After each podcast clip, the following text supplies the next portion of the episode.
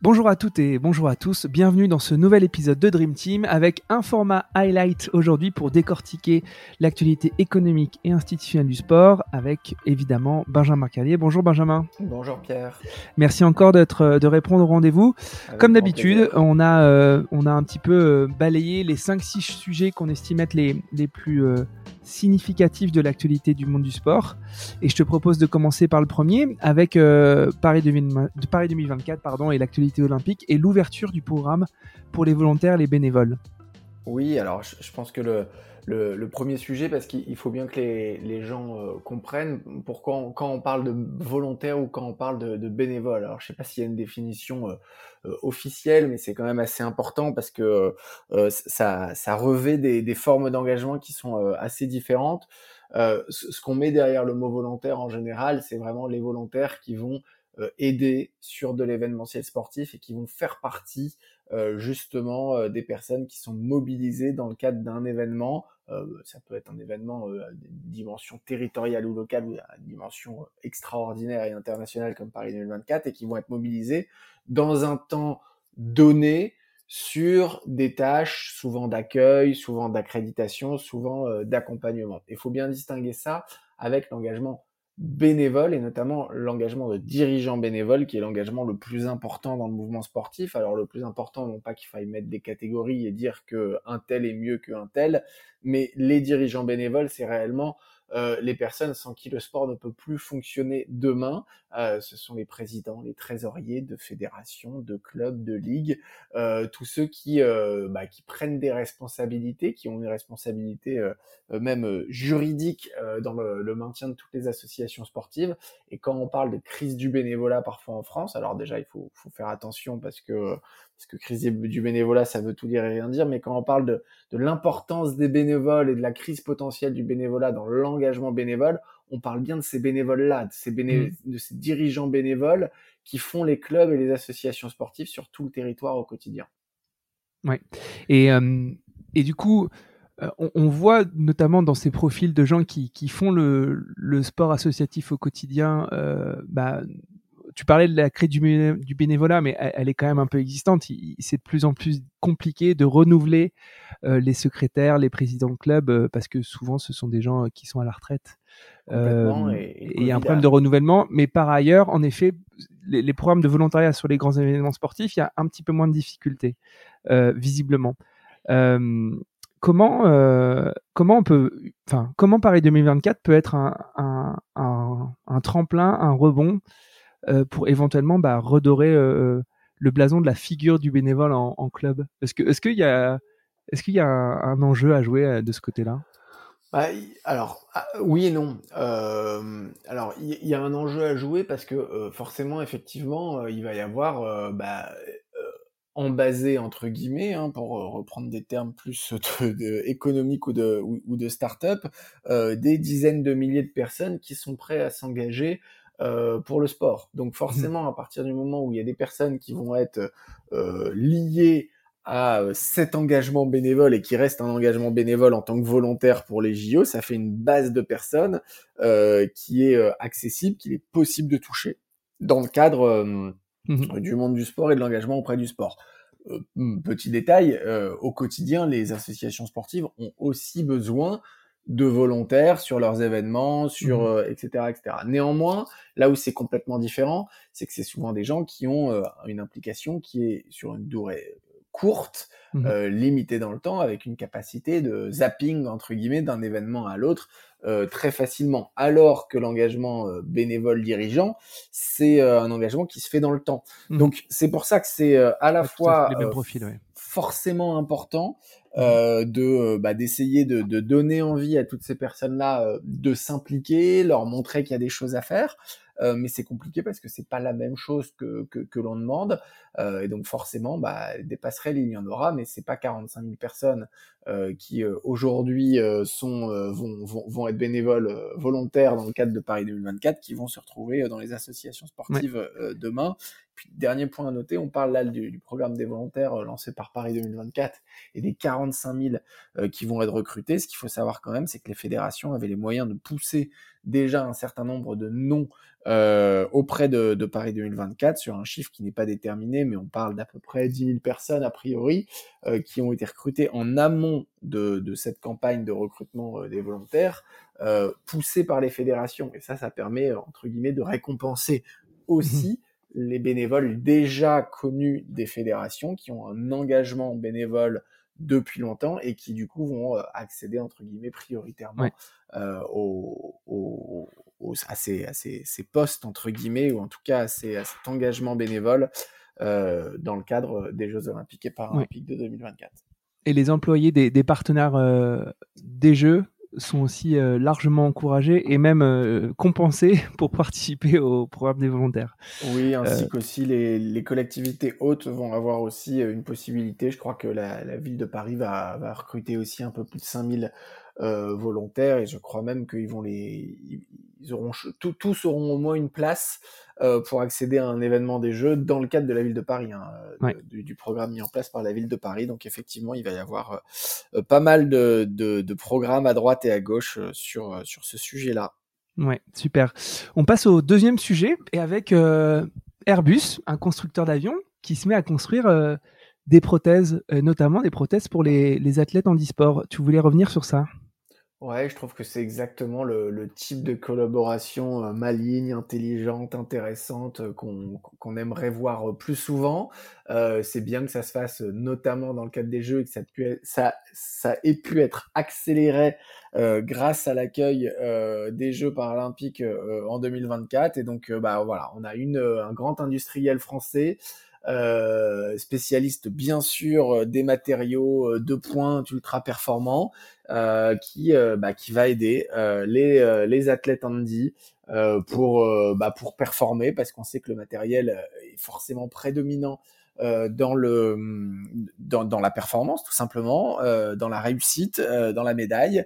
Et donc sur les prothèses, sur les fauteuils roulants, on va le faire gagner des des millièmes, des centièmes, peut-être même des secondes, en affinant le, matériel, en ayant un matériel plus performant, avec euh, euh, en plus euh, des, des, ingénieurs de chez Airbus qui, qui dont, le métier principal reste bien sûr de construire des avions, mais qui, mais qui sont a priori ravis aussi de pouvoir s'engager sur, sur, sur, sur, des projets annexes et complémentaires. Et donc voilà, des fois, on, a lancé des, programmes de recherche avec Science 2024 autour de la performance sportive. C'est des choses qui prennent parfois euh, énormément de temps, qui ont parfois du mal à se concrétiser réellement et à devenir opérationnels.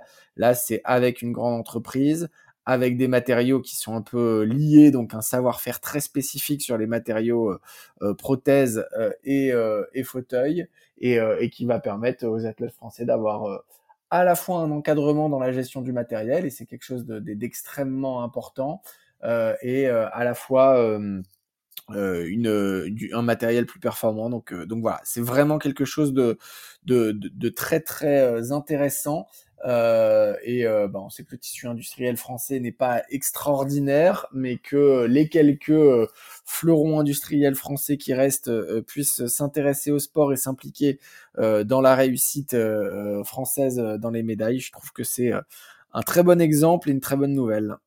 Mais écoute, on continue sur les bonnes nouvelles. Avec les annonces de la ministre par rapport au soutien du sport féminin. Euh, tout un tas de mesures pour euh, bah, peut-être faciliter la performance au jeu et, d'alléger euh, le quotidien des, athlètes mamans. Est-ce que tu voulais revenir dessus et tu voulais revenir dessus, pardon? Oui, assez rapidement. Alors, bien sûr, on a eu les, la journée du droit de la femme qui a, avec toujours son lot de, mesures, d'annonces ou d'exposition du sujet du sport, du sport féminin. Euh, mais c'est vraiment un sujet qui est de plus en plus euh, pris euh, à bras le corps. Euh, avec une prise de conscience qui est, qui, est de, de, plus en plus forte de, de la part de, de, de, tous les acteurs et de toutes les parties prenantes. Alors, plusieurs choses très rapidement. Euh, un, il y, a, y, a, le sujet de la pratique. Euh, alors aujourd'hui en France, on, on, estime que sur la pratique régulière, on est quasiment à la parité.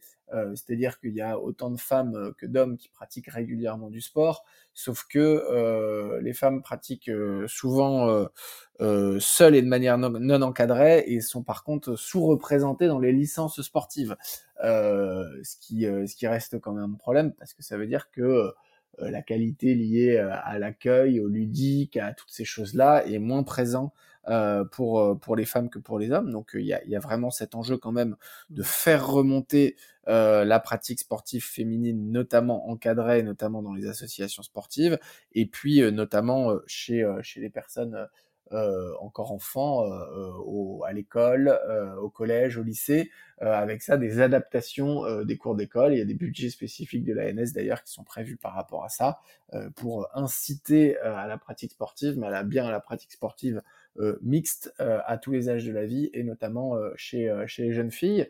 Donc, donc ça c'est un premier sujet. Il y a le deuxième sujet, c'est bien sûr le fait que les sportifs de haut niveau euh, ne sont euh, pas toujours euh, soutenus comme il le faut, notamment pendant et après les périodes de, grossesse. Il y a eu quelques événements médiatiques liés liés à la voile qui, qui ont montré ça tout à l'heure. Et donc ça, il y a, il y a une volonté d'aller plus loin là-dessus et notamment d'avoir une sanctuarisation de, de, la présence sur liste ministérielle de haut niveau qui, qui, qui offre droit à une protection et un avantage euh, des femmes qui, euh, qui, qui, qui, auraient des enfants pendant euh, leur carrière euh, professionnelle.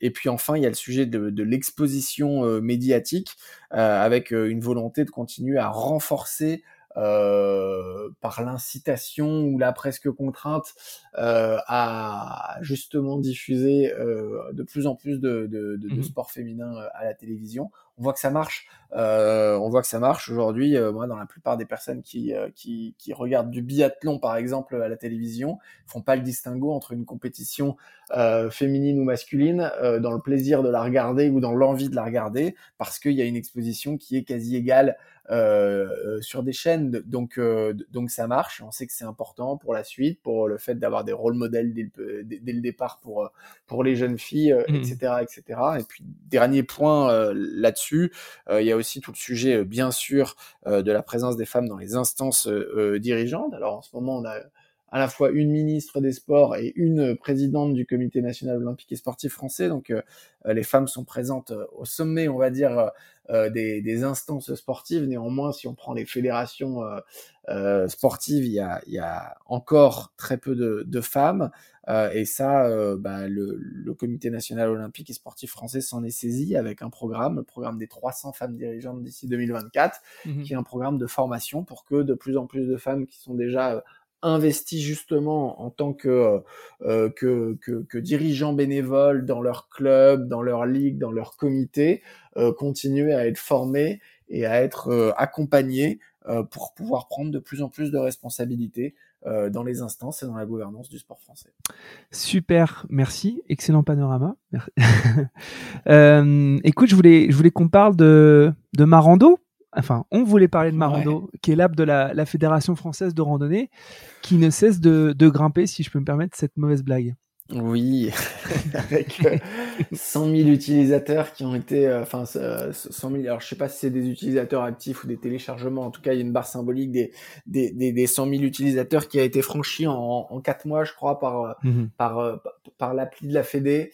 Euh, c'est important. Alors euh, ceux qui euh, ceux qui écoutent régulièrement les, les highlights vont dire que, que je radote un petit peu, mais pour moi c'est c'est un sujet fondamental la capacité des, des, des fédérations à, à aller fédérer leur communauté au-delà des licenciés. Euh, Aujourd'hui, euh, il y a certains sports, on en a déjà parlé, on, parle du, on peut parler du cyclisme, on peut parler évidemment de la course à pied, on peut parler de la natation, on peut parler de la randonnée, où il y a beaucoup plus évidemment de pratiquants que de licenciés. C'est le cas du mmh. foot aussi. Hein. Il y a plus de pratiquants de foot à 5 que de, que, que, de licenciés à la Fédération française de, de, de, football. Et pour toutes ces fédérations, je pense que c'est important qu'elles puissent imaginer ou euh, percevoir leur rôle comme allant bien au-delà de euh, fédérer la pratique licenciée. Le rôle de ces fédérations, ça doit être d'aller beaucoup plus loin que ça, de favoriser le développement de leur pratique au sens le plus large possible euh, et elles en tireront les bénéfices euh, d'une manière ou d'une autre, avec mmh euh, grâce à des programmes marketing, grâce à des problèmes de fidélisation, grâce à, à, plein de programmes. Il y a plein de choses à inventer, mais fédérer la communauté des pratiquants, ça doit être pour moi euh, un leitmotiv des fédérations euh, sportives dans les années à venir. C'est toujours compliqué parce que bah, tu travailles dans le digital, donc tu le sais très bien, Pierre, mais mmh dans le digital, il suffit pas de d'identifier un besoin et de créer l'appli pour que cette appli fonctionne et qu'elle soit téléchargée. Euh, ça serait trop simple. Euh, c'est toujours très compliqué. C'est souvent encore plus compliqué quand c'est un acteur institutionnel qui décide de créer une appli et il y a relativement peu d'applis d'acteurs institutionnels qui fonctionnent ou qui marchent très bien et qui ont réussi à fédérer des communautés. Euh, là, Marando a pris le pari d'essayer de, de, de, de, le faire, de réussir, avec bien sûr une appli qui permet de randonner euh, au quotidien pour tous les Français, avec un téléchargement gratuit, avec des parcours proposés, avec un suivi de la randonnée. Euh, donc voilà, les 100 000 utilisateurs, on espère que, que ça va aller encore beaucoup, beaucoup plus loin mmh et, euh, et, que ça sera un, un exemple euh, à montrer de capacité d'une fédération grâce à une appli, grâce au digital, à fédérer bien au-delà des, euh, des, licenciés. Mais du coup, euh, je, me permets de rebondir sur ton point parce que, en effet, ils sont les, les, les, dépositaires, les détenteurs du, du, monopole légitime de la pratique de par l'État et, et, du coup, le fait de pouvoir licencier. Et toi, tu, tu, voudrais, tu les invites à vraiment embrasser tous les utilisateurs, tous les, tous les consommateurs de la pratique au sens global. Mais comment tu fais pour, enfin, pour, pour, pour, pour c'est une transition et c'est une transformation des dirigeants aussi qu'il faut opérer pour pouvoir avoir ce, type d'état d'esprit, euh, de conquête, ces stratégies d'acquisition, etc. Ça, va prendre du temps. Comment tu fais pour accélérer ce mouvement? Bah, euh, je pense que pour accélérer ce mouvement, il faut déjà avoir une, prise de conscience. Une prise de conscience. Il y a un baromètre de l'INGEP euh, que j'invite tous les auditeurs à, aller consulter régulièrement sur la pratique, qui explique les raisons de la prise de licence. Euh, et dans les raisons de la prise de licence, pas, pas dans la fédé de randonnée, hein, dans, dans l'ensemble des, des, des fédés, euh, on voit que la raison principale de la prise d'une licence, c'est la contrainte. Euh, c'est l'obligation de prendre cette licence, soit pour faire de la compétition, soit pour être assuré, soit. Mmh mais il n'y a pas de plaisir. de non, mais il n'y a pas de volonté de prendre la licence pour accéder à un service donné. C'est-à-dire que euh, il y a une obligation et une contrainte de prendre la licence, sinon je ne peux pas faire ça. Mais ça, on sait bien que euh, dans euh, tout euh, le marketing, dans toute la proposition de valeur, il faut essayer d'inverser ça. Et puis si on regarde par, ailleurs les, graphiques de la pratique licenciée en France, on, s'aperçoit que cette pratique, elle existe jusqu'au lycée.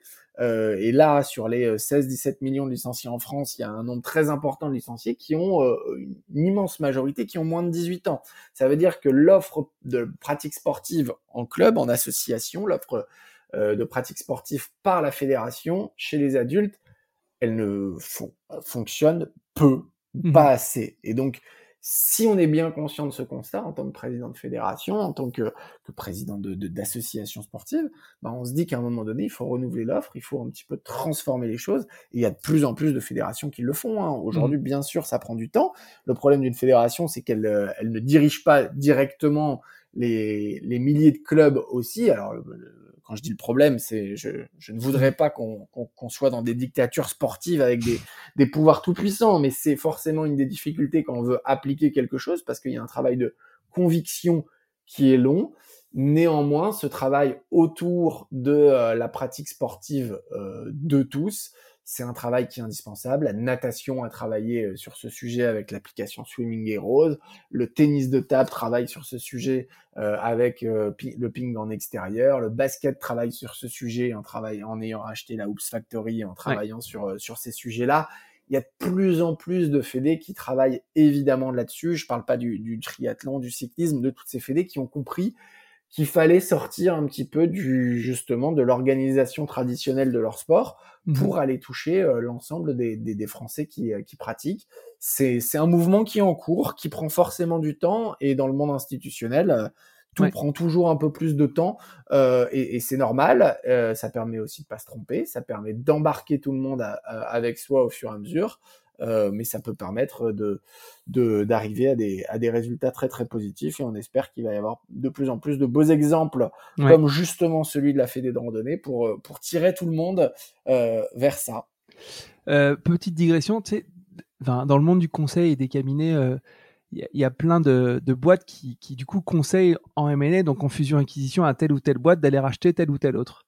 Euh, est-ce que ça existe dans le sport des, des cabinets, peut-être que Olbia fait ça, ou des, boîtes de conseil qui disent à tel fédé, euh, vous devriez euh, lancer cette appli parce que dans 4-5 ans, vous aurez X utilisateurs et du coup, vous pourrez en bénéficier. Est-ce qu'il est y a ce genre d'accompagnement stratégique de conseil pour, pour l'extension de marque, l'extension d'une fédé ou, alors, ouais, ouais, l'accompagnement sur une appli, oui, euh, il y a plein de, il y a, y a, plein de fédés qui à un moment donné ont voulu créer leur appli et, et se sont fait accompagner en AMO pour justement euh, comprendre euh, quels devaient être les services, quelles devaient être les, les, intentions de, de, de l'appli, etc.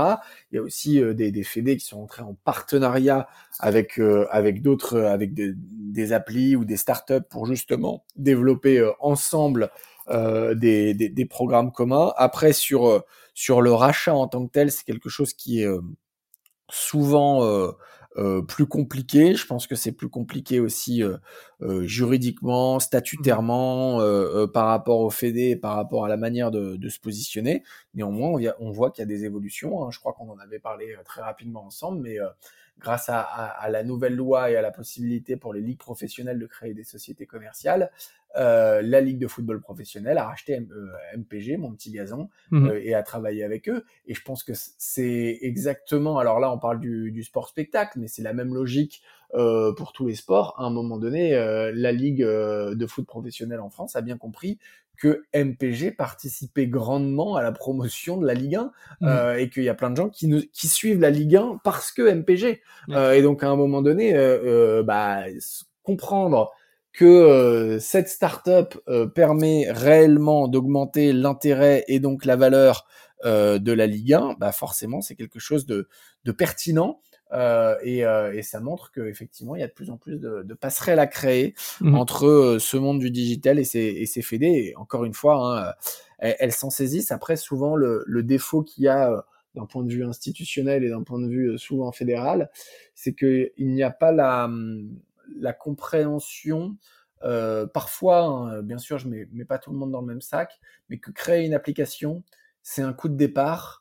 Et en fait, c'est quasiment le même coup chaque année. C'est-à-dire que, mmh bien sûr, faut créer l'application, mais faut après la mettre en à, jour tous les mois, toutes les semaines. Faut l'adapter, faut l'adapter aux utilisateurs, faut apprendre des utilisateurs, faut, euh, faut, faut la modifier en permanence. Donc ça, c'est quand même un sujet euh, où souvent on, est tombé sur des fédés qui pensaient que c'était un budget en année euh, en année N et mhm. qu'en N plus 1 et N plus 2, il y avait 10 000 euros de maintenance. Non, mhm. il faut remettre le même budget chaque année quasiment euh, pour avoir une appli qui reste performante. Ça, c'est le premier sujet. Et le deuxième sujet, c'est qu'il faut faire de l'acquisition.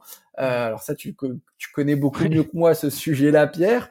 Mais, mais à un moment donné, une appli, ça marche euh, mhm. bah, si on travaille sur des campagnes d'acquisition euh, très élevées, si on arrive à déterminer son coût d'acquisition euh, suivant euh, les canaux qu'on utilise et euh, si on arrive à être très bon là-dedans. Et ça, les certains acteurs pensent un petit peu que si l'appli est est bonne, marche bien et offre un vrai service, ça va se faire tout seul. Alors ça a existé hein, dans, dans, dans l'histoire de, des applis, des applis qui, qui se sont faites entre guillemets un peu toutes seules parce que le service proposé était très bien et donc il y a, eu une viralité, mais c'est quand même relativement rare. Il faut des campagnes d'acquisition et ça coûte cher. Bien sûr. Super. Euh, en parlant de ce qui coûte cher, on passe à la billetterie de 2024. Écoute, billetterie 2024 euh, qui a été euh, sur cette première phase de vente sous les feux des projecteurs beaucoup euh, en raison de, du prix qui était proposé, mais il faut le dire aussi que c'est un, énorme succès commercial. Donc, on voulait un petit peu revenir sur euh, sur euh, sur cet épisode qui n'est pas fini puisque bientôt, à partir du 11 mai, il y aura la deuxième phase de vente des billets. Ouais, écoute, moi, je, je suis à la fois, je comprends qu'il y ait pu avoir des critiques, je comprends qu'il y ait pu avoir un effet d'attente euh, très fort autour euh, à la fois d'un tirage au sort et au fait de d'une compréhension par certains que la billetterie allait être très accessible euh, en termes de prix. Donc qu'il y ait eu certaines attentes qui aient été trop fortes par rapport à ce qu'il pouvait y avoir comme résultat, je, peux l'entendre, mais j'ai du mal à comprendre le l'énormité des critiques qui, qui, a pu y avoir autour de Paris 2024. Euh, on n'arrête pas de répéter qu'on veut que euh, que les jeux soient euh, qu'il n'y ait pas d'impôt JO comme certains veulent veulent mhm. le dire, qu'il y ait un budget le plus à l'équilibre possible comme essaye de, de, le mettre en place le Cojo, qui est donc bien sûr dans les sources de revenus du Cojo. Il y a deux éléments principaux, c'est le sponsoring et donc les partenariats et la billetterie. Donc euh, évidemment, euh, c'est euh, le plus grand événement sportif du monde. Et évidemment, la billetterie, il n'y allait pas avoir tous les billets à 24 euros. Mmh Donc il y a eu une volonté de mettre en place des billets à 24 euros. Peut-être que il y a eu trop de communication autour de ça et du coup il y a eu une attente qui était trop forte. Mais au bout d'un moment, les billets ils sont juste au prix classique pour ce genre d'événement, si on prend tous les plus grands événements internationaux, on est sur des billets à des prix relativement classiques. Mmh euh, et, l'équipe a fait un article avec euh, du, de, fact-checking sur euh, la comparaison avec Londres. Et si on prend en considération l'inflation, et on est obligé de prendre en considération l'inflation à 12 ans d'écart, Paris 2024 est, exactement dans, les critères de, de Londres 2012. Donc, euh, alors certes plus cher sur certains sports, parce que l'escrime et le judo, par exemple, bah, c'est des sports, on sait qu'en France, il va y avoir plus d'appétence encore pour ces sports. Donc mm. forcément, à un moment donné, on adapte les, les, les, prix en fonction. Mais voilà, moi, je suis pas choqué du tout euh, par, euh, par les prix. Alors, je suis...